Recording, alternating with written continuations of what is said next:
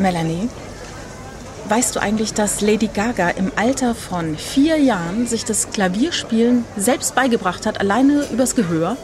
Ja, das ist der Wahnsinn. Also als Fan, als großer Lady Gaga-Fan habe ich das zwar schon mal gehört, aber ich finde es jedes Mal aufs Neue total mindboggling.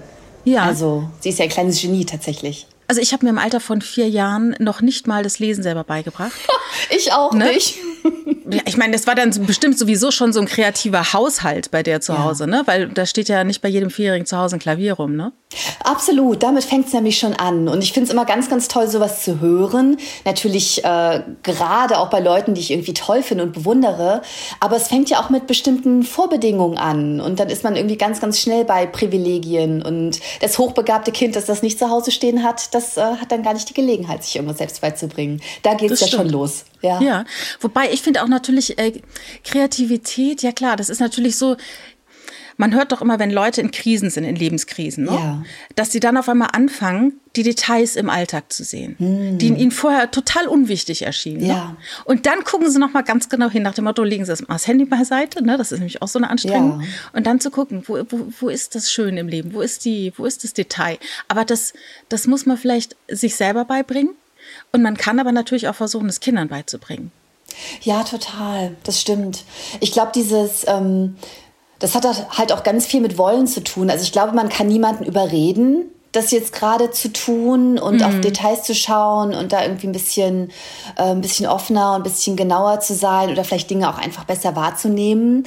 Ähm, da muss halt irgendwie so ein, so ein intrinsischer Wille für da sein. Ähm, aber ich glaube tatsächlich, dass es überhaupt nichts irgendwie ähm, auch mit Talent oder so zu tun hat, sondern dass jeder das kann. Und ich glaube, dass so, ähm, dass es stimmt, was du sagst, dass eine Krise oder irgendwas, was einen so aus dem Alltag oder aus dem dem, aus dem Fluss der Zeit, aus diesem Meandern rausholt, einen dafür irgendwie öffnet. Mhm. Ähm, kann man wahrscheinlich gar nicht erzwingen, aber kennt ja irgendwie jede und jeder, ne? Das ist früher oder später, dass man dann so Phasen hat, wo man, wo man solche Dinge wahrnimmt und merkt.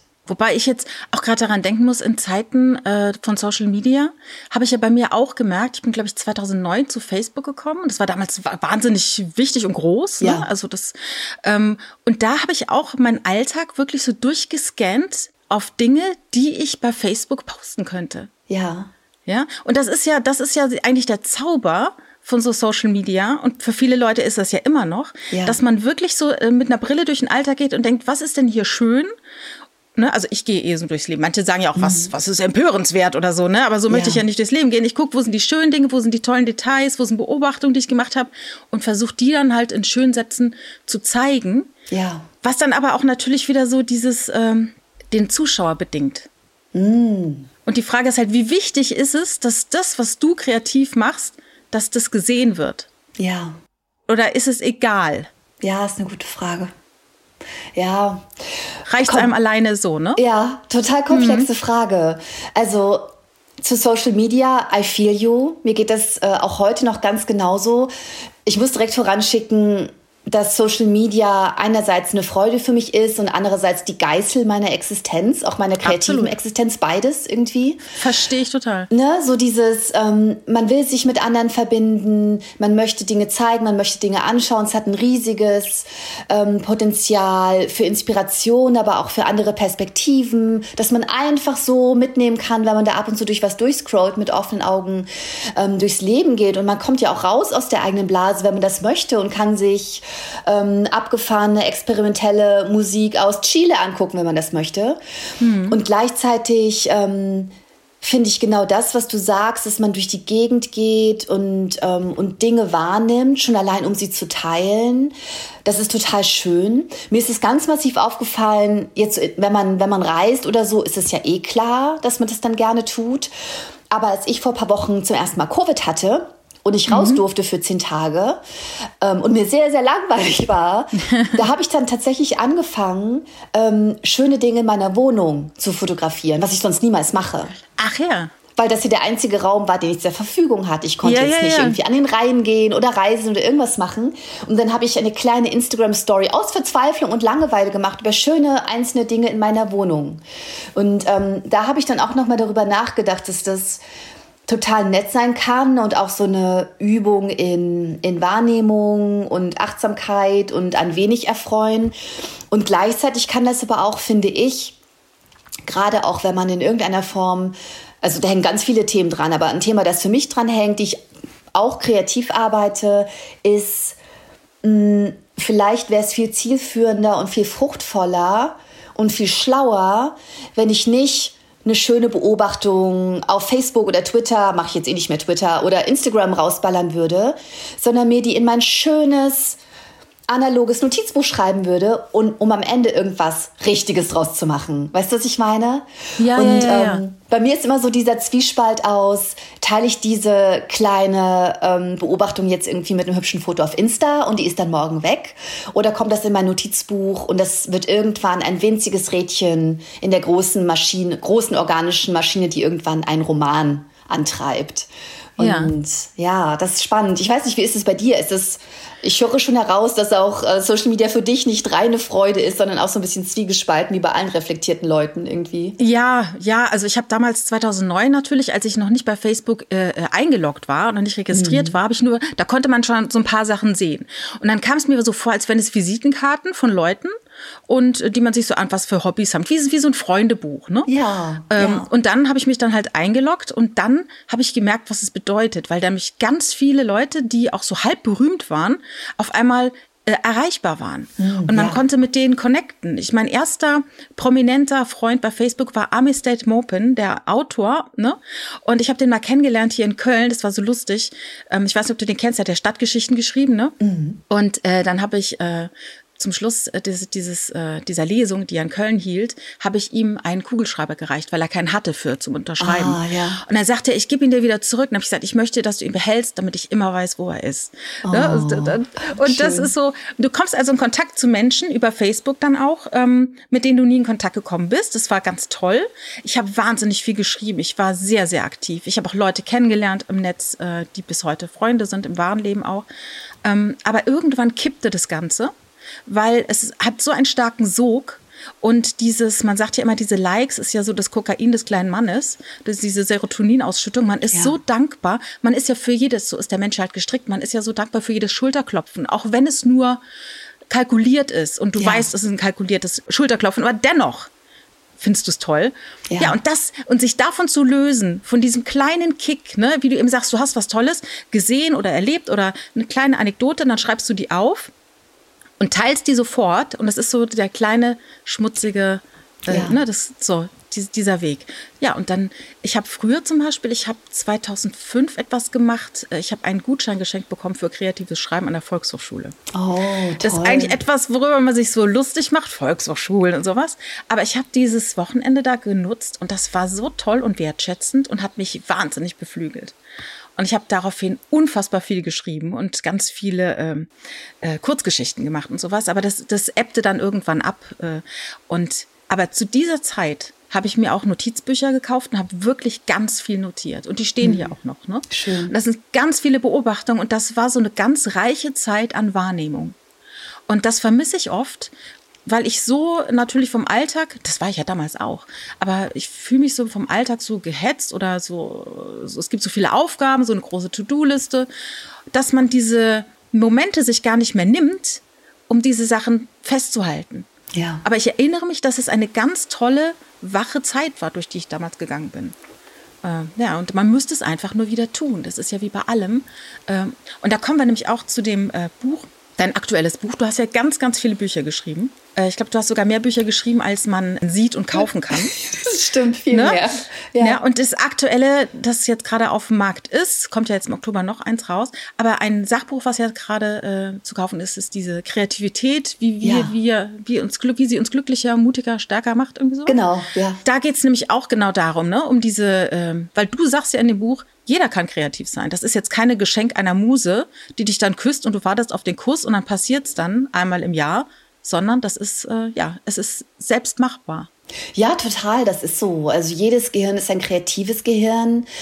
Jedes Gehirn funktioniert natürlich ein Stück weit anders. Es gibt Leute, die sind ähm, auf eine Art kreativ, die uns sofort als kreativ erscheint, weil wir das kulturell auf eine bestimmte, das Wort auf eine bestimmte Tätigkeit oder eine bestimmte Art von Menschen anwenden, nämlich meistens Künstlerinnen und Künstler so. Mhm. Oder ähm, andere Kreative, ähm, die die was machen, was, was dann sofort irgendwie ähm, auf uns kreativ wirkt, ob das jetzt Designerinnen und Designer sind oder Musikerinnen und Musiker, nur so zum Beispiel, Dinge, Leute, die sich Dinge ausdenken ähm, oder in einer, in einer Werbeagentur arbeiten oder so. Ähm, aber Kreativität runtergebrochen heißt ja Probleme lösen und neue, mhm. neue Wege finden, etwas anzugehen und etwas, etwas ähm, auf eine Art ähm, zu erschaffen oder weiterzudenken, ähm, die es vorher noch nicht gab. Also es, mhm. Kreativität ist ja ein sehr breiter Pfad und da passen ganz, ganz viele unterschiedliche Menschen und ganz, ganz, ganz, ganz unterschiedlich funktionierende Gehirne rein. Und, ähm, und ich finde das so wichtig, dass ähm, das in diesem Buch zu teilen. Und ich fand es so wichtig, mein Buch nicht nur für Künstlerinnen und Künstler zu schreiben, ähm, weil ich das so schade finde, dass es ganz, ganz viele Leute gibt, die von sich behaupten, sie seien überhaupt nicht kreativ, was einfach nicht stimmt. Hm. Und ich finde, das ist dann irgendwie so eine, so eine self-fulfilling prophecy. Ähm, denn wenn du dir immer einredest, oh, meine, weiß ich nicht, meine, meine Schwester oder der und der Kollege oder mein Freund ist so kreativ und äh, das ist bei uns der Kreative oder die Kreative und ich bin das gar nicht, dann wirst du diese ganzen Möglichkeiten, ähm, die dir total liegen, die dir total leicht fallen würden, das muss ja auch gar nichts Abgehobenes sein, aber es gibt so Leute, die haben ganz bestimmte Talente ähm, und leben das aber gar nicht, was ich totale Verschwendung finde. Verschwendung an Spaß, Verschwendung an diesem Talent.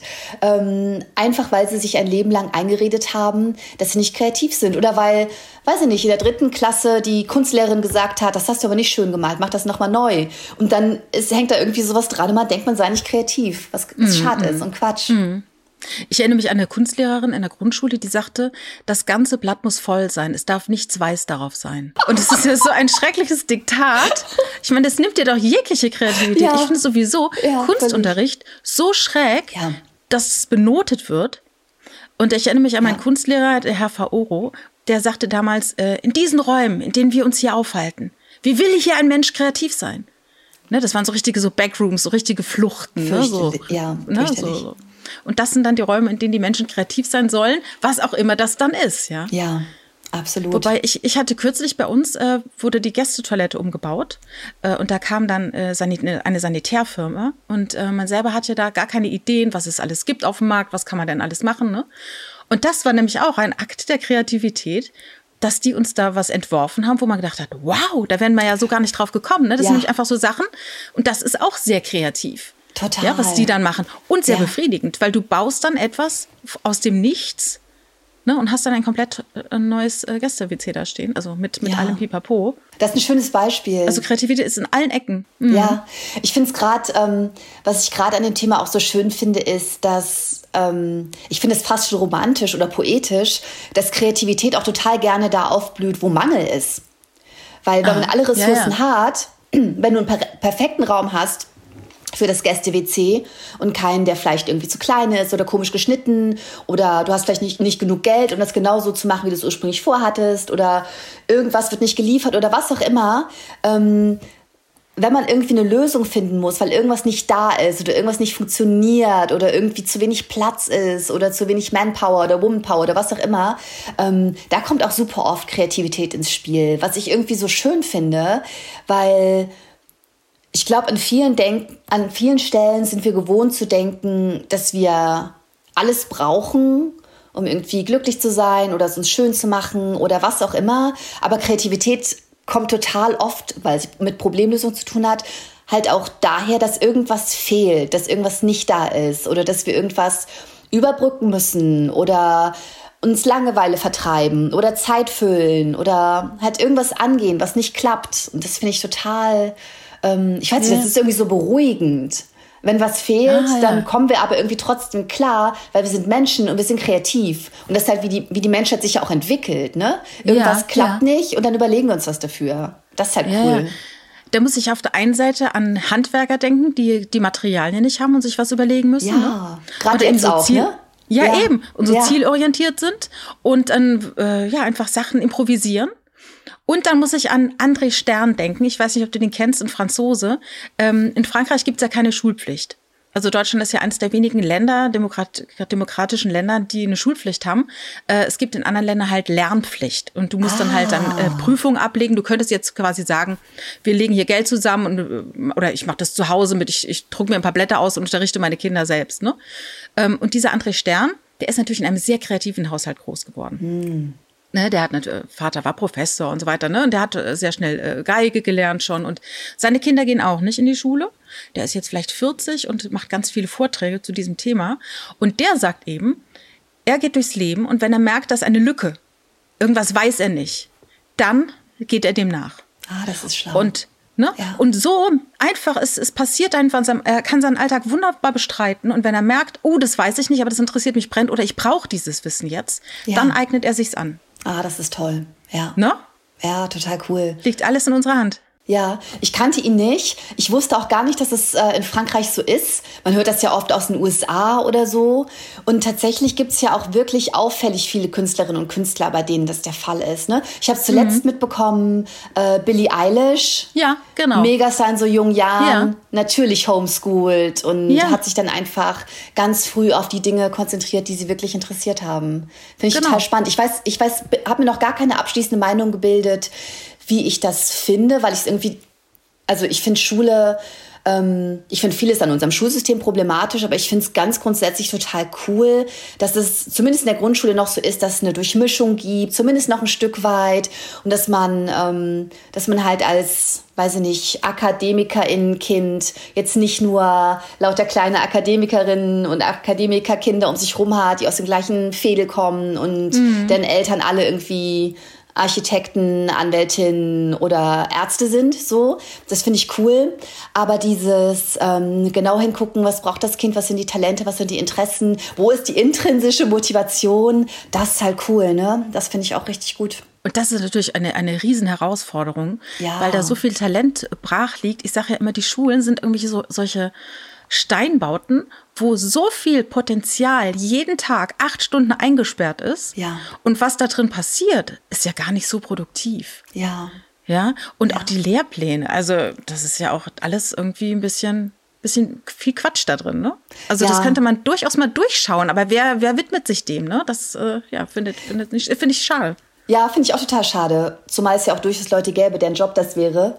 Aber hm. ähm, ja, passiert viel zu wenig. Ich bin immer erstaunt, wenn ich mal an der Schule bin, was natürlich nicht häufig vorkommt, aber wenn ich mal irgendwie eine Veranstaltung habe und ein paar Kids was darüber erzählen soll, wie das so ist als Schriftstellerin und wie man das wird und wie das, ne, wie das funktioniert und so, dann bin ich ganz oft erstaunt, dass sich Schule gar nicht so sehr verändert hat, seit ich irgendwie vor ja. 20, 21 ja. Jahren mein Abitur gemacht ja. habe. Absolut. Was eine Generation her ist. Das ist schon auch, krass. Absolut. Auch Gymnasien haben nie eine Reform erlebt. Grundschulen haben sehr viele Reformen erlebt. Ne? Dann mhm. versucht man ja ganz viel und, und, probiert viel aus. Aber Gymnasien sind, wie sie immer waren. Vorne steht einer, der erzählt was. Da sitzen dann 20, 30 Leute, sollen Mund halten. Wenn du Glück hast, hältst man ein Referat. Ansonsten ist es noch ganz genauso wie früher. Ne? Abgefahren, ne? Eigentlich ja, krass. Ja. Verrückt. Eigentlich krass, ja. Aber da, da hast du jetzt was angesprochen, und zwar, äh, dass du Schriftstellerin bist.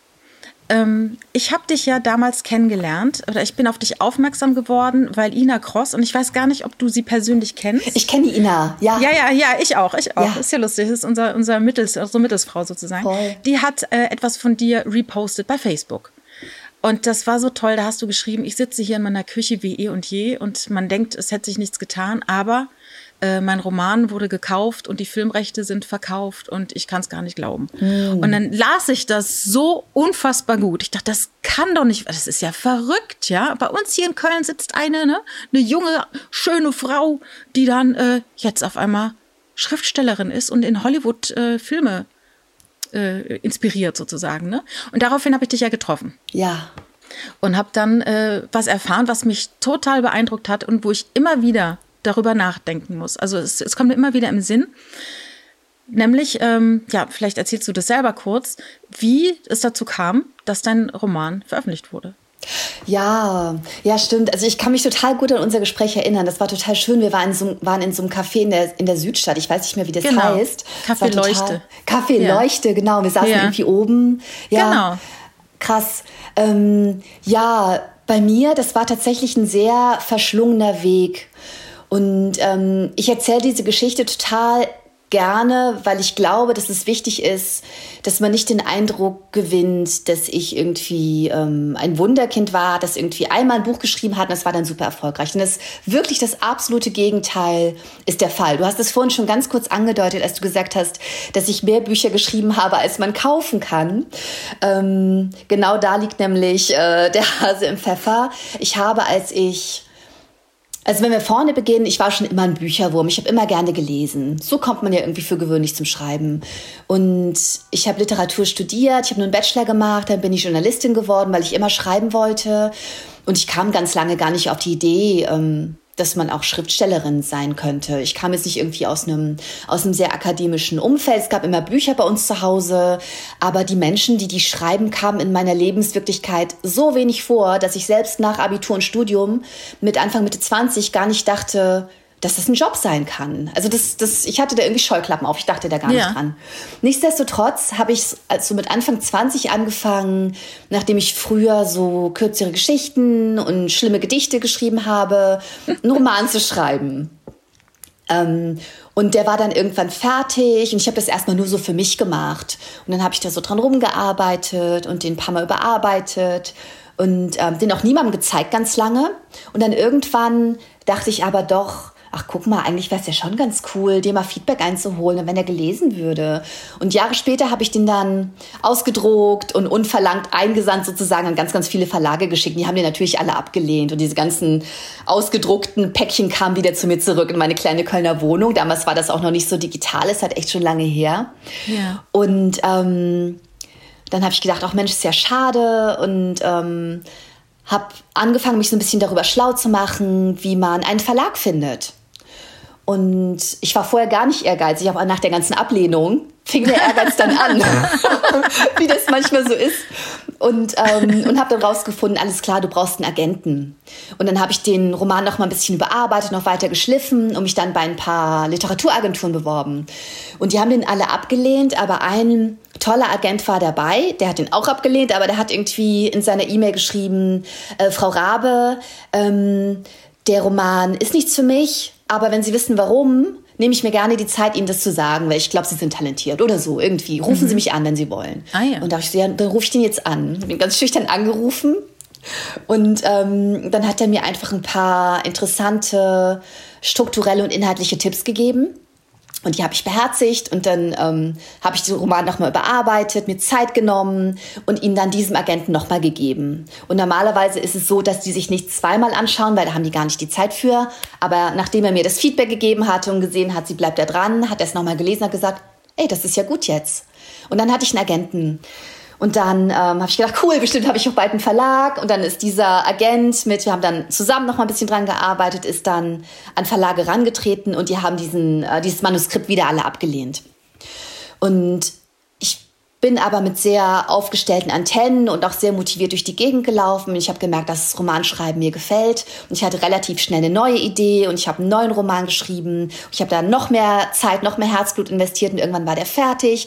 Ich habe ihn meinem Agenten gezeigt und der Agent war begeistert und dann haben wir ihn überarbeitet und gemeinsam rausgeschickt. Den haben wieder alle Verlage abgelehnt. Und dann waren wir ein bisschen bedröppelt, aber ich hatte schnell eine neue Idee und dann habe ich wieder ein Buch geschrieben. Das hat irgendwie zwei, drei Jahre gedauert und dann war es fertig. Wir fanden es alle toll. Und dann haben wir es rausgeschickt. Ich hatte inzwischen auch eins, zwei kleine Preise gewonnen, was eine coole Sache war. Und ähm, aber auch dieses Manuskript wurde abgelehnt. Und ähm, zu dem Punkt dachte ich mir, das kann doch nicht wahr sein, dass ähm, mein Agent, der ja renommiert war ren ja. oder, oder in der Branche renommierter Mensch mit Ahnung ist, ähm, das gut findet, dass ich so viel Zeit investiere und dass das nicht klappt. Deswegen dachte ich, du hörst auf gar keinen Fall auf, du machst weiter, weil A macht dir das Spaß und B aufgeben geht jetzt irgendwie, also ne, gilt nicht. Und dann ähm, habe ich in meinem vierten Roman geschrieben ähm, und in der Zeit hat mein Agent seine Agentur aufgelöst, um, ähm, um wieder Verlagsleiter zu werden. Das heißt, ich hatte keinen Agenten mehr und ich war wieder ganz ah. am Anfang. Ja. Und habe aber gedacht, alles klar, egal, du suchst dir jetzt einen neuen Agenten, egal wie mühsam das ist, das habe ich gemacht. Und du schreibst das Buch zu Ende, egal wie mühsam das ist, das habe ich gemacht. Und ich dachte, mit dieser neuen Agentur, die total an mich geglaubt haben, wird das jetzt funktionieren. Und der vierte Roman, this is it. So, wenn es damit nicht klappt, wird es nicht klappen. Was ist passiert?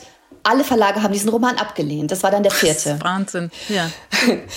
danach war ich so ein bisschen ähm, irritiert, weil es auch so ein Neuanfang war mit einer neuen Agentur und frischem mm. Wind, so ein richtiger Neustart. Da habe ich dann gedacht, wenn es noch klappen wird, hätte es jetzt klappen müssen. Mm. Aber ähm, was da ganz cool war, ähm, war, dass ähm, von einigen Verlagen die Rückmeldung kam, das ist ein super Roman irgendwie und die Autorin ist interessant. Und wenn sie noch mal was schreibt, wollen wir uns das sehr gerne angucken, weil irgend, irgendwas ist da. So. Und äh, diese Rückmeldung kam vor allem von, ähm, von einer Lektorin und Verlegerin namens Regina Kammerer, die den BTB-Verlag und den äh, Luchterhand Literaturverlag leitet. Tolle, tolle Frau. Und ähm, ich habe also entschieden, alles klar. Ich habe ja diese neue Idee ähm, für einen Psychothriller und äh, den habe ich geschrieben äh, beziehungsweise ich habe äh, das Exposé geschrieben, die ersten 30 Seiten. Und das haben wir ihr dann gegeben als allererster und erstmal einziger, weil sie so interessiert schien. Und es hat sie einfach sofort gekauft, bevor ich den Roman geschrieben habe. Ah, Wahnsinn. Und das äh, hat ewig gedauert, ähm, aber das erschien dann. Und, äh, und auch dann war ich noch nicht erfolgreich und hatte irgendwie Filmdeals und, äh, und Bestsellerstatus. Das Buch lief nämlich, nachdem es dann endlich erschienen war, wahnsinnig schleppend an. Das war für mich jetzt erstmal überhaupt keine Enttäuschung, weil ich so glücklich war, dass ich endlich veröffentlicht war, dass dieser Knoten geplatzt war. Ich habe da zehn Jahre dran gearbeitet im stillen Kämmerlein. Ähm, aber dann nach einer Weile passierten ein paar coole Dinge. Das Buch wurde ins Ausland verkauft. Und dann kam dieser Filmdeal zustande. Und das hat irgendwie so ein bisschen für Bass gesorgt in der Branche. Und dann hat sich das Buch ein bisschen besser verkauft. Und dann kam das Taschenbuch raus. Und das ist dann richtig, richtig gut gelaufen. Ah, und ja. dann, ähm, dann sind all diese Dinge passiert, die du dann auf Facebook gelesen hast. Ja, ähm, ja. Und das ist aber diese kleine Spitze des Eisberges und darunter war dieser riesige Kegel aus. Nichts funktioniert und ich bin das Sorgenkind meines Agenten ah. und alle bemitleiden mich und alle ja. fragen mich zehn Jahre lang, du schreibst doch da immer was, wann kann ich das denn lesen? Und ich sage immer ganz bestimmt, das weiß ich nicht, niemand will es haben. Und es war wirklich, im Nachhinein ist es ähm, ganz lustig und ich erzähle es auch mit so einer Leichtigkeit, weil es gut gegangen ist. Aber ähm, als das so war, war ich oft wirklich super, super entmutigt. Mhm. Und ehrlicherweise habe ich mich auch irgendwie ein bisschen geschämt, also weil ähm, ich bin nicht damit hausieren gegangen, dass ich Romane schreibe, aber irgendwie kam ich mir immer so ein bisschen, ähm, irgendwie kam ich mir so ein bisschen blöd vor, weil engere so Freunde die, wussten mit das dem ja verrückten schon. Traum so, zu, ja, so nach dem Motto, so wie bei DSDS, wenn die Leute singen und können es nicht und ja. man denkt, oh, hat ihnen keiner gesagt. Ja, genau so. Und ich hatte dann auch manchmal diesen Verdacht, obwohl alle so nett zu mir waren, dass ich vielleicht, dass mir das vielleicht auch einfach keiner sagen möchte. Weil möchtest du ja. der Mensch sein, der deiner, ja. deiner engen Freundin, der ein Traum das ist, der ihr sagt, okay, niemand sagt's dir, weil das allen zu schmerzhaft ist, aber ich liebe dich so, dass ich dir das jetzt sage, du musst damit aufhören, du kannst nicht singen. Ja, so, wer will dieser Mensch sein? ja, ja, klar. Nee, aber ich finde das echt so krass, weil du weißt ja nie, es gibt ja immer solche Memes auch äh, zum Weitermachen und so. Da gibt es irgendwie so ein Meme, da äh, grabt einer, gräbt einer so äh, entlang, ich sag mal zum Schatz. Ja. Und kurz bevor er beim Schatz ist, hört er auf, weil er denkt, ach, ja. ich gebe auf. Ne? Aber wie viele Leute sind tatsächlich untalentiert? Ja. ja lieben es zwar, können es aber nicht. Ja. Ne? Und das, das halt dann, wie du eben sagst, wer bin ich? Ne? Ja. Zu welcher Sorte gehöre ich? Ja. Aber offensichtlich gehörst du ja zu der Sorte, die es total kann, weil ähm, die Erfolgsgeschichte reißt ja überhaupt nicht ab. Das ist ja, ja, der absolute Wahnsinn. Also von außen betrachtet, und darum sage ich auch so Sprezzatura, bist du, weil das ist ja etwas, was eigentlich sehr schwierig ist, leicht aussehen zu lassen. Ja, ja, ja, ja das und, stimmt.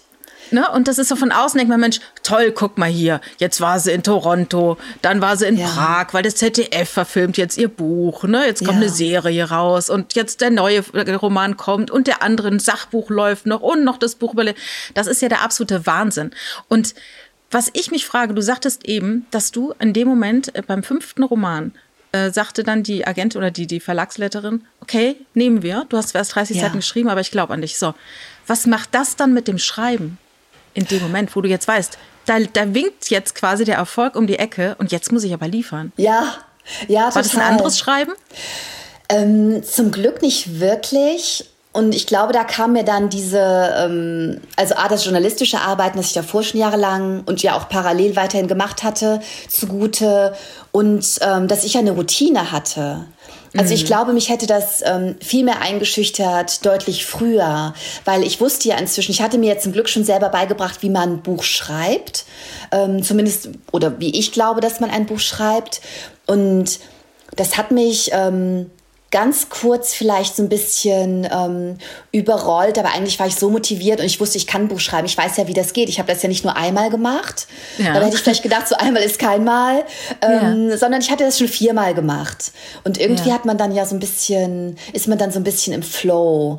Und mhm. ähm, das war dann eigentlich ein sehr schönes, beruhigtes Arbeiten, weil ich hatte überhaupt keine Angst, dass dieses Buch floppt. Es war auch überhaupt nicht mein Gedanke, das muss ein Bestseller werden oder es müssen ganz, ganz viele Leute liefern liefern. Mein Gedanke war immer so, ich gehe in eine Buchhandlung und irgendwo steht's da. Ja. Und ich habe nicht gedacht, und, und das ist dann vorne riesig bei den Bestsellern gestapelt oder so, sondern ich dachte, irgendwo steht's dann da und Leute können das lesen. Das fand ich halt irgendwie schön.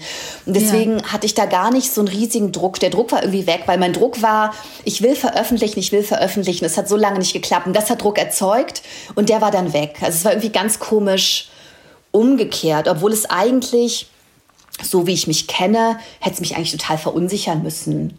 Mhm. Ähm, aber hat es nicht. Es hat mich eigentlich nur gefreut und es hat mich relativ lange getragen. Ich musste gerade aber noch an was denken. Ähm, ich liebe nämlich dieses, ähm, diesen Cartoon von dieser, von diesem Männchen, das irgendwie nach Gold gräbt und, ähm, mhm. und sich diesen Schacht entlang zwingt und kurz dahinter ist das Gold und man fragt sich, wird er es finden oder wird er vorher aufhören? Ähm, dadurch, dass ich diese Geschichte ähm, von meinem langen Scheitern so gerne erzähle, weil ich, ähm, weil ich das für Kreative oder alle, für alle, die irgendwie ähm, was vorhaben oder einen Traum haben, der nicht ganz einfach zu erfüllen ist, so schädlich finde, ähm, wenn immer alle denken, ähm, ach, für andere ist das leicht und wenn es für mich nicht leicht ist, muss etwas mit mir nicht stimmen. Also ich finde es so wichtig, ah, das ja. zu erzählen, dass das normal ist. Ja. Ähm, weil ich das schon so oft erzählt habe, kriege ich ganz oft Mails auf Social Media oder an meine Mailadresse ähm, von Leuten, die äh, die Tipps suchen oder die selber mhm. schreiben und ähm, es bisher nicht geschafft haben. Und ich finde, ähm, es ist immer so, es ist immer so demotivierend, das zu sagen, aber ich finde, es gehört zur Wahrheit dazu, ähm, dass ganz, ganz vieles ja auch mit Glück zu tun hat. Denn hm. ich kenne ganz, ganz viele Leute, die genauso talentiert sind wie ich oder talentierter und die genauso hart arbeiten wie ich, ähm, die aber entweder keinen Verlag finden oder die, ähm, die bei einem Kleinstverlag 18 Exemplare verkaufen. Das gibt's mhm. halt alles. Und, ähm, mhm.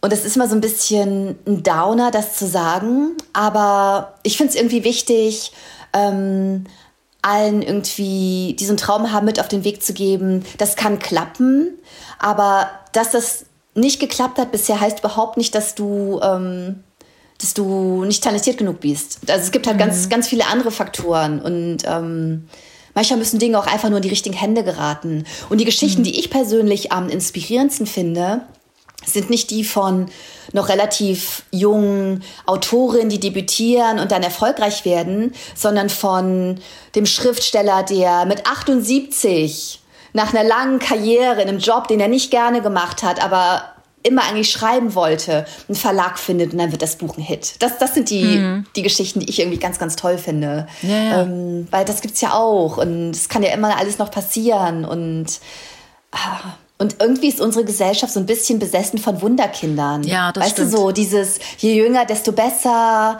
Ja, und ja, ähm, ja weil und, die Geschichte dann so schön zu erzählen ist. Genau, Genau. Ja, das ja. geht ja immer um das Narrativ und das ist dann, und aber auch, vielleicht ist auch so ein deutsches Phänomen, dieses, äh, dieses Goethe, äh, wie sagt man, das Genius, dieser Geniebegriff, der eigentlich ja. Quatsch ist. Ja, total. Äh, also auch dieses kreative Schreiben, dass man das in Kursen machen kann, also dass man das lernen kann, schreiben, also bestimmte Techniken und Mechanismen, äh, das ist in Deutschland ja auch recht frisch. Ja. Ne? In den USA ist es ganz normal. Da kannst du ganz normal in der Highschool hast ein Fach kreatives Schreiben. Es ja. ist jetzt auch nicht besonders kinky oder so, sondern es ist völlig normal, so ein bisschen ein Teilbereich von, vom Deutschunterricht oder ja. vom Englischunterricht eben. Und hier ist es immer so, das muss so fließen durch äh, Gottes, Gottes Kuss, äh, durchfließt dich und dann schreibst du ein goldes Buch. So, ne? Ganz genau. Ja, ich habe manchmal das Gefühl, dass es ähm, dass manche das Gefühl haben, dass es ihre künstlerische Arbeit fast schon ein bisschen entwertet, wenn sie zu sehr klar machen, was für harte Arbeit es ist. So ein bisschen wie das Phänomen, von sehr schönen Frauen wie Giselle Bündchen oder so, die dann, das, das war ganz lange so ein Phänomen, das hat sich jetzt so ein bisschen geändert, ähm, dass sie dann wahnsinnig gerne erzählt haben, ich mache überhaupt nichts für diese Figuren, diese Haut. Das ist, das sind meine guten Gene und ich trinke halt wahnsinnig viel Wasser. Also so oder Rotwein, genau, Rotwein, oder sagte Rotwein. doch Iris Berben immer. Ja.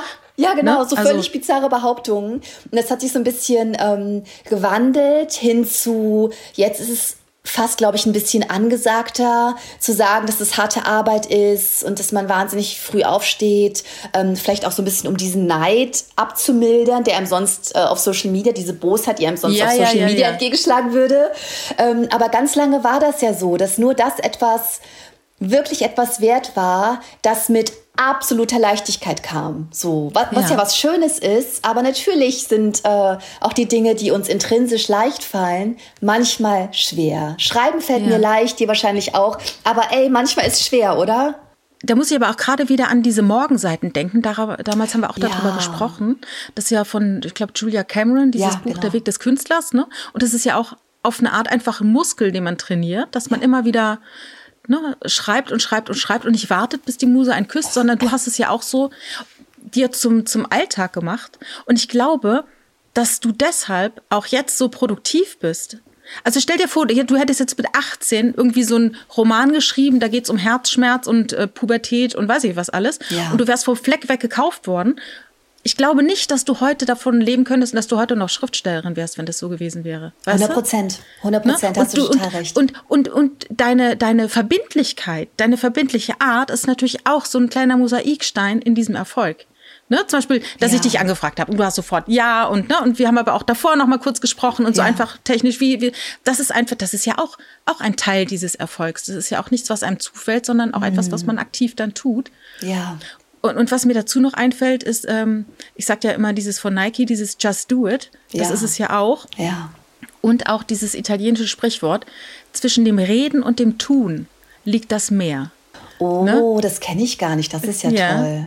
Ja, und das ist es nämlich genauso. Ähm, wenn jemand, der sagt, aber ich werde jetzt den Marathon laufen in Köln, ne? Ja. dann wird erstmal die richtigen Schuhe gekauft, wird sie informiert, wie kriege ich die Schuhe, die Klamotten und das, ich darf nicht schwitzen, es muss gut aussehen, sondern wird dann einmal gelaufen, nach zehn Minuten gemerkt, oh, das ist ja ganz schön anstrengend und dann ja. wird das Zeug wieder in den Schrank gelegt und ja. dann war es das. Ja, das stimmt. Oder es wird gar nicht erst angefangen. Mhm. Was ich oft auch ähm, bei kreativen Unternehmungen beobachte und so schade finde, dass genau das passiert, was du beschrieben hast. Ähm, man könnte anfangen zu schreiben, aber man geht dann erst in fünf verschiedene Schreibwarenläden, um den richtigen Stift zu finden. Ja. Oder ich werde ganz oft gefragt, ähm, was ich total ähm, einerseits verständlich, andererseits bizarr finde, was die richtige Software ist, ähm, um Romanmanuskript ah. zu schreiben. Ich schreibe, ja. vielleicht ist das falsch und mir hat es nur nie jemand vom Verlag gesagt, weil sie denken, ist es süß, Melanie weiß es nicht. Aber ich schreibe einfach in ein ganz normales Word-Dokument und ich habe das auch nie anders gemacht und ich wusste, bis ich zum ersten Mal danach gefragt wurde, gar nicht, dass es solche Software gibt, weil es ja. nicht das ist, was zählt. Ne? Und ich glaube, in diesen Dingen kann man sich sehr verzetteln und hm ich glaube, die Grenze zwischen Vorbereitung und Prokrastination ist sehr fließend. Absolut. Und ja. es braucht fast keine Vorbereitung, weil die meisten Dinge kann man sich aneignen, während man was macht. Das ist vielleicht ein bisschen, bisschen kurz gegriffen, sobald es irgendwie um künstlerische Tätigkeiten geht, wo man super teure Materialien hat oder so. Ne? Dann ist es bestimmt, mhm. dann sollte man besser überlegen, als wenn man einfach irgendwie ein Kapitel runtertippen will. Aber in den meisten Fällen ähm, steht man sich da ein bisschen selber im Weg und Oh, ich finde, Prokrastination ist eh so ein interessantes Thema. Mhm. Weil ähm, ich glaube, das betrifft mehr Leute, als man denkt. Mich mhm. hat es auch super lange betroffen. Es, es, hat nicht nie komplett aufgehört. Also ich glaube, jeder macht das ab und zu. Und ich habe mal mich auf die Spurensuche begeben, was Prokrastination überhaupt ist und warum wir das machen. Und ja. man liest ja ganz, ganz häufig, dass das mit negativen Emotionen zu tun hat und nicht mit Faulheit. Also dass, ähm, dass wir uns überwältigt fühlen von der Aufgabe oder ganz unterbewusst denken, das schaffe ich nicht oder das ist zu viel oder ich kann das gar nicht oder irgendwie sowas. Und dann deswegen davor zurückscheuen und diesen innerlichen Druck abbauen, indem wir was anderes machen. Mhm. Und ähm, die Art und Weise, wie wir das tun, ist für uns ja aber total schädlich, weil die Deadline näher rückt, der Druck wird immer größer und die Dinge, die wir machen, während wir arbeiten sollten, machen uns gar keinen Spaß, weil wir im Hintergrund immer wissen, ich müsste jetzt eigentlich Kapitel XY schreiben genau. oder meine Seminararbeit oder so. Und ähm, obwohl ich das wusste, konnte ich das nicht komplett abstellen. Und dann habe ich irgendwann in einem Sachbuch von jemandem, der dazu forscht, die Formulierung gelesen, ähm, weil Prokrastination ja so unangenehm ist und unser Leben schlechter macht, ist sie eine Form der Selbstverletzung.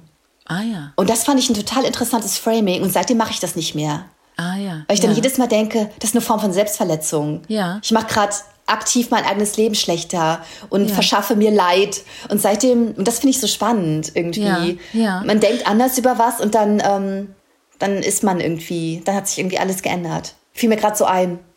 Zumal man ja weiß, wenn man irgendeine Aufgabe, die einem unangenehm ist, äh, verschleppt, ja, wie gesagt, der Alltag wird schlechter, aber wenn man sie dann gemacht hat, die Erleichterung, die man ja. dann hat, ja, ja, und dann ist auf einmal alles gut. Ja. Das merkt man ja auch irgendwie, wenn man eine Prüfung oder sowas hinter sich hat, dann ist auf einmal alles so, wow, ja. okay, ne, jetzt sind die Wolken weg.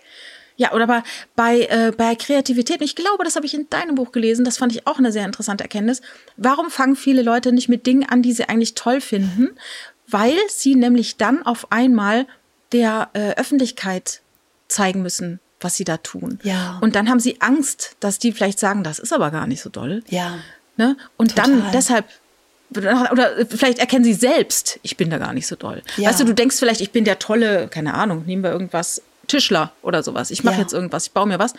Und dann machst du es aber nie, weil du einfach nicht wissen willst, dass du es eigentlich gar nicht kannst. Absolut. dass du es gar nicht bist. Ja, und das ist, äh, das ist wahnsinnig schade. Und ich finde, da stecken ganz unterschiedliche Themen drin. Also zum einen glaube ich, mh, wenn man, ähm, wenn man dahin geht, wo es intrinsisch für einen leicht ist, wenn man, ähm, wenn man schon immer gerne gesungen hat, ähm, oder wenn man schon immer gerne gebaut hat oder wenn man, wie ich und wahrscheinlich auch du schon immer gerne geschrieben hat und es einen zum Wort gezogen hat, dann ist man darin auch gut oder man kann darin gut werden, weil so entdeckt man ja sein Talent und jeder hat ja, mhm. jede und jeder hat ja eins. Ähm, das ist das eine. Also ich glaube, man muss sich nur das Richtige aussuchen. Worin man ein Talent hat, das kann man sich nicht aussuchen. Das ist zufällig über die Gesellschaft verteilt wie Sternenstaub so. Mhm. und leider gibt es natürlich nun mal Talente, die in unserer Gesellschaft viel mehr gelten als andere.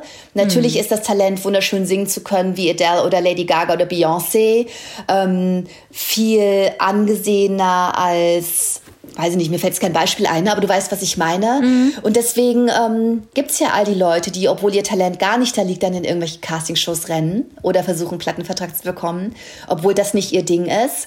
Und dabei übersehen sie das, was ihr Ding wäre und worin sie vielleicht einzigartig gut werden könnten. Das ist mhm. schade. Und dann steckt da, glaube ich, auch drin dieses, ähm, wenn ich jetzt das mache, was mir was bedeutet, dann ist es natürlich viel schmerzhafter, wenn das nicht, wenn nicht sofort alle Hurra schreien. Und gleichzeitig sind wir da wieder bei diesem unangenehmen Geniegedanken. Das ist ja erstmal mhm. gar nicht so schlimm, wenn nicht sofort alle Hurra schreien, weil vielleicht sagen ein paar, hm, ganz cool, und ich arbeite jetzt fünf Jahre hart dran und dann schreien die Leute Hurra. Das ist ja auch in mhm. Ordnung. Ne? Also ja, und dieses sofort gut sein wollen, das ist total mhm. Ja, und die Frage ist halt, äh, wie, wie wir am Eingang ja schon gesagt haben, ist es denn so wichtig, was die anderen sagen? Worin geht es dann bei der Kreativität? Wenn ich für mich selber schön singe und ich finde es super und ich nehme mir abends stundenlang irgendwelche Quicktime-Geschichten auf, wo ja. ich dann zu Karaoke von YouTube singe und es macht mich glücklich, ist doch wunderbar. Ne? Muss man immer gesehen werden? Muss diese Kreativität immer von der Öffentlichkeit oder einer Halböffentlichkeit gewertschätzt werden? Ja ist die Frage, ne? Ich meine, das ist ganz individuell. Das ist eine sehr ne? gute Frage. Das ist eine sehr gute Frage. Ich für mich hätte auf jeden Fall immer gesagt, ähm, nein, das muss nicht gesehen werden. Also ich glaube, das ist jetzt echt nur meine Meinung, aber ich glaube, alles hat einen Wert, ähm, weil du selbst bist ja auch jemand. Mhm. Ne? Also du bist nicht die mhm. Öffentlichkeit, aber du bist ja jemand. Und ich glaube auch, etwas, was du ich habe ja zum Beispiel ganz lange nur für mich geschrieben. Das ist mhm. wirklich keine Koketterie, wenn ich sage, als ich meinen ersten Roman geschrieben habe, hatte ich nicht vor, den jemandem zu zeigen. Das ist tatsächlich wahr. Mhm. Und, ähm, und alles, was man macht, ist ja in der Welt, auch wenn es niemand sonst sieht. Und auch wenn es nur deine eigene Welt verändert oder bereichert oder die auch einfach nur Freude macht. Ich finde, Freude ist übrigens total unterschätzt. ähm, so, ähm, dann, äh, dann hat das ja einen Wert. Und ähm, ich sehe das total wie du. Trotzdem muss ich natürlich ehrlicherweise sagen, ähm, bei mir ist das dann irgendwann gekippt und ich wollte dann gelesen werden. Aber ich glaube, das ist nicht das Thema Kreativität. Kreativität hat auch ihren Wert, ohne gesehen zu werden. Ähm, aber es gibt natürlich noch andere Themen jeder Persönlichkeit. In meiner gibt es auch ähm, Ehrgeiz, ähm, Produktivität und teilen wollen. Und mhm. Und, und die hängen da natürlich auch dran. Aber was den kreativen Aspekt betrifft, ich zum Beispiel singe und tanze sehr gerne. Ich mache das nur nie, wenn andere Menschen dabei sind. ja, so. und, und, bei dem, bei dem Kreativsein, ne, bei dem Schreiben, ähm, das bedeutet, wenn du das machst und du hast diesen ersten Roman geschrieben, ohne dass es jemand guckt. Das heißt, dir war es egal, dass was danach passiert, sondern ja. war das dann der, der Akt des Schreibens an sich, der dir gefallen hat und nicht dieses ja. Ding, ich zeige euch jetzt etwas. Ja, ja sondern es war einfach, es zu tun. und, und das sagt man ja auch über Kunst, über so Gemälde, dass man sagt, das Gemälde, was du jetzt siehst, das ist das Abfallprodukt des künstlerischen Aktes.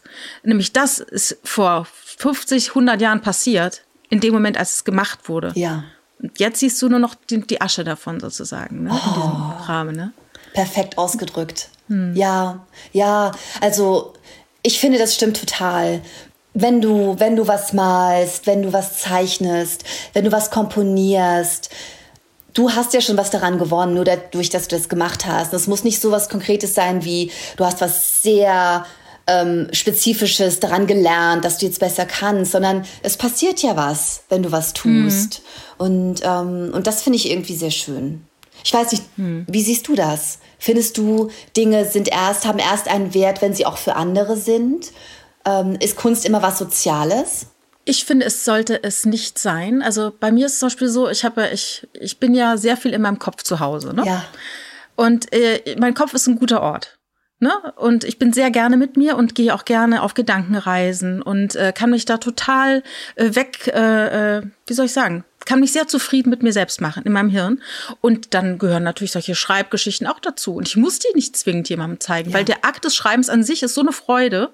Ähm, und ich lese mir das dann auch nochmal selber vor. Ne? Wie, und das macht mir einfach Spaß. Das ja. ist ein Wert an sich. Natürlich ist es schön, wenn ich es jemandem vorlese und er sagt, ah, das ist aber toll. Ne? Ich hatte das jetzt kürzlich, ähm, äh, das ist schon länger her, äh, Sascha Schiffbauer, mit dem habe ich mal längere Zeit so eine Show gemacht in, in der Gaststätte Würz. Und der hatte Lesesport in, etabliert. In einem Boxring haben Autoren, die sich, also ich, ich unterstelle es einfach mal, die sich äh, genieren, auf die Bühne zu gehen und ihre Texte vorzutragen, die haben diese Texte, die wurden dann von professionellen Schauspielern vorgetragen. Und da wurde ein ganz alter Text von mir über Köln, wurde vorgetragen von einem Schauspieler und der hat dann gewonnen. Wow. Und ich kann nicht verhehlen, dass es eine große Freude für mich war, dass die Leute so über meinen Text gelacht haben, weil ich habe, cool. ich war dann selber beeindruckt von mir. Ich dachte, was, das habe ich geschrieben? Ja, das ist schon Jahre her gewesen. Ich habe eben gesagt, so einen alten Text da mal eingereicht. Ja, und dann habe ich schon gemerkt, das macht schon Spaß. Und ich ja. glaube, das ist natürlich, das ist aber wieder eine andere ähm, Tüte. Ja, ja. Also eine ist dieses Schreiben an sich. Und aber ich glaube dennoch, dass es sehr schön ist, wenn das, was man tut, äh, gesehen wird. Aber das ist, wie gesagt, das ist nochmal ein ganz anderes Kapitel. Ja, das ist es. Und ich glaube, es tut einem auch gut, das ein bisschen ähm, zu trennen. Ne? Mhm. Also es ist ja, ähm, das wäre total komisch, was zu schreiben, was einem was gibt. Und ich finde, ich finde, Schreiben ist ja auch so ein magischer Prozess. Mhm. Also erst ist, ist das sehr abstrakt.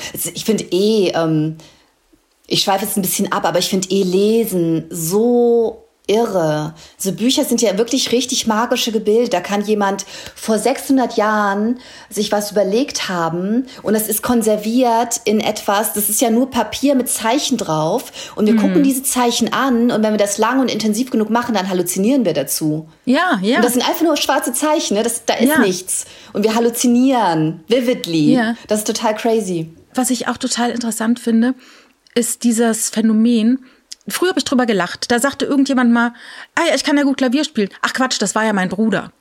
Aber der Kern dessen ist ja folgender. Und das sage ich wirklich, das ist mir in letzter Zeit öfters aufgefallen. Es gibt mittlerweile Situationen, von denen ich nicht mehr weiß, habe ich sie persönlich erlebt?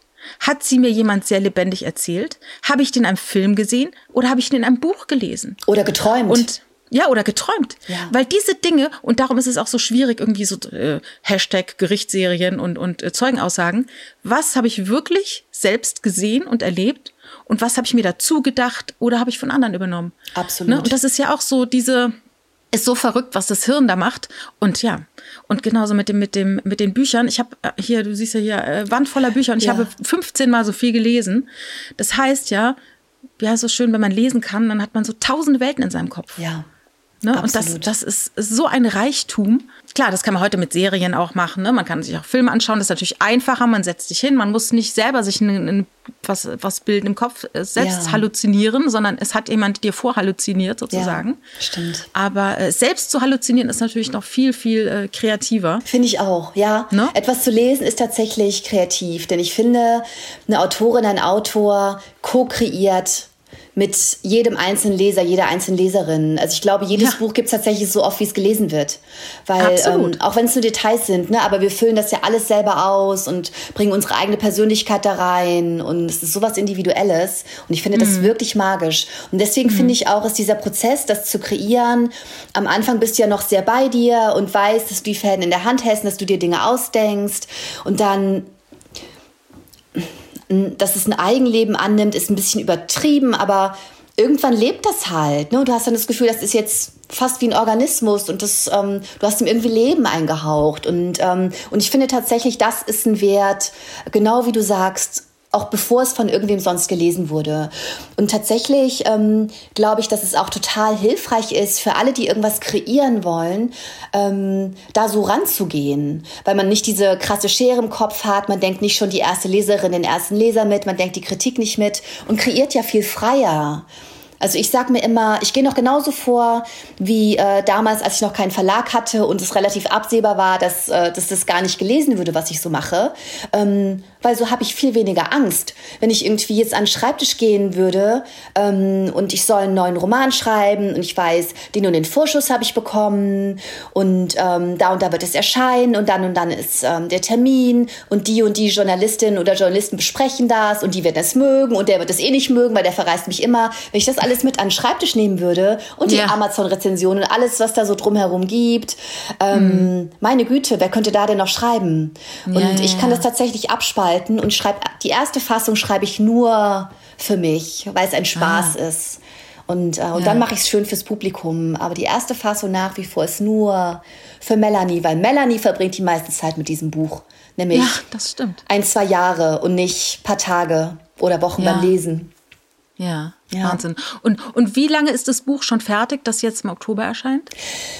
Das habe ich, lass mich überlegen, das habe ich letzten so die erste Fassung, ne?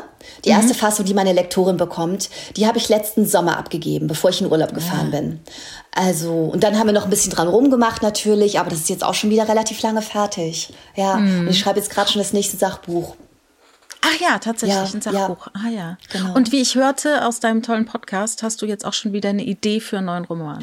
Habe ich. Ich war dieses Jahr viel unterwegs und ähm, Du wirst es ja kennen, man läuft dann so mit so aufgestellten Antennen durch die Gegend. Mhm. Jetzt noch mal mehr, weil man ähm, während der vielen Lockdowns und während Corona nicht so viel gereist ist wie sonst und nicht so viel gesehen hat.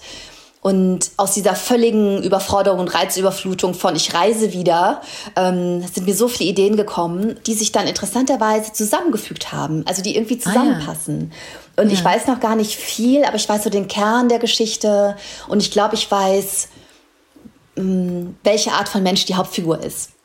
Und, ah, ja. äh, und ich glaube, ich weiß das Setting, also wo es spielen wird. Und irgendwie habe ich so ein Grundgefühl und es fühlt sich total an, als würde es einen Roman tragen. Und es ist ein ah, beruhigendes ja. Gefühl, das schon zu wissen. Spannend. Und es könnte dann sein, wenn du startest zu schreiben, bis es dann erscheint, heute in zwei Jahren, drei Jahren? Ja, warte mal, lass mich überlegen. Der jetzige Die Kunst verschwindet kommt im Oktober 22. Ja, vielleicht Ende 24 oder so, je nachdem, wie schnell ich schreibe, je nachdem, ja. wie schnell der Verlag es bringt. Hört sich immer so lange an, aber ich schnipp's einmal mit dem Finger und plötzlich haben wir zwei Jahre ja, später, ich weiß gar nicht, was Natürlich, los ist. natürlich, so ist es, so ist es. Äh, wir kommen jetzt langsam schon so Richtung Ende. Ach krass, äh, ich wollte, das ging total wollte, schnell. Ja, ich wollte dir noch einen Film empfehlen. Ich habe ihn selber nicht gesehen, aber du hast erzählt in deinem Podcast, ich erwähne jetzt nochmal, ähm, Hase und Kampf. Hase und Kampf, weißt du, warum ich Hase sage? Weil ich mit dem André Hase diesen Podcast mache. Ja. Mit zwei A. Und jetzt spreche ich mit Melanie Rabe mit Ach, zwei A. witzig. Hase, Rabe statt Hase heute. Also, du warst, du hast in deinem Podcast Rabe und Kampf äh, erzählt, dass du in New York warst bei einer Freundin, die im Chelsea Hotel wohnt. Ja, Und es gibt eine Dokumentation, ein Doku, äh, der heißt Dreaming Walls von Martin Scorsese und der ist jetzt irgendwie äh, erschienen oder kommt jetzt demnächst raus. Äh, da geht es eben darum, um dieses wahnsinnige Hotel, wo über äh, Jahrzehnte hinweg äh, Künstler leben. ja. Ne?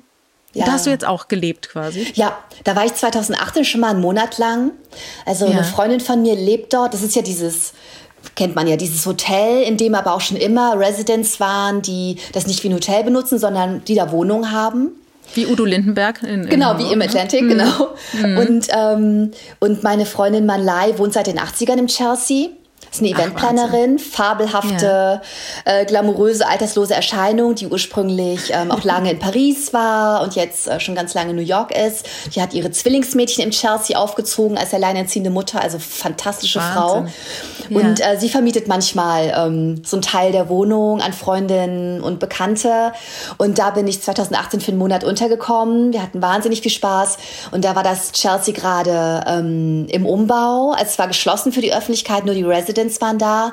Und da hat sie mir natürlich auch ganz, ganz viel gezeigt. Da war, da war Sid Vicious und da war immer ganz früher Jim Morrison. Und ähm, das war total Wahnsinn. schön. Und sie hat mir auch erzählt von diesem Film, dass sie irgendwie Ah, ja. zum, ähm, zum Tribeca Filmfestival, glaube ich, geht, um ihn Ja. sich anzuschauen. Und ich habe ihn natürlich Ja. noch nicht gesehen, aber ich bin sehr interessiert daran.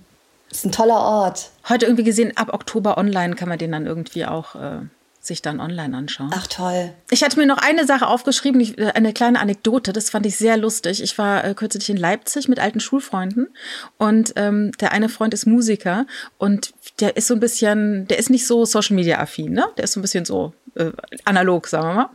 Und da waren wir in einem Eisladen und der hatte wieder ganz verrückte Eissorten und da meinte er so, das verstehe ich nicht, äh, reichen nicht zehn Eissorten, das wäre doch äh, immer diese neue, was soll das? Und habe ich gesagt, jetzt stell dir mal vor, du wärst jetzt Eiskreateur oder am Eissalon.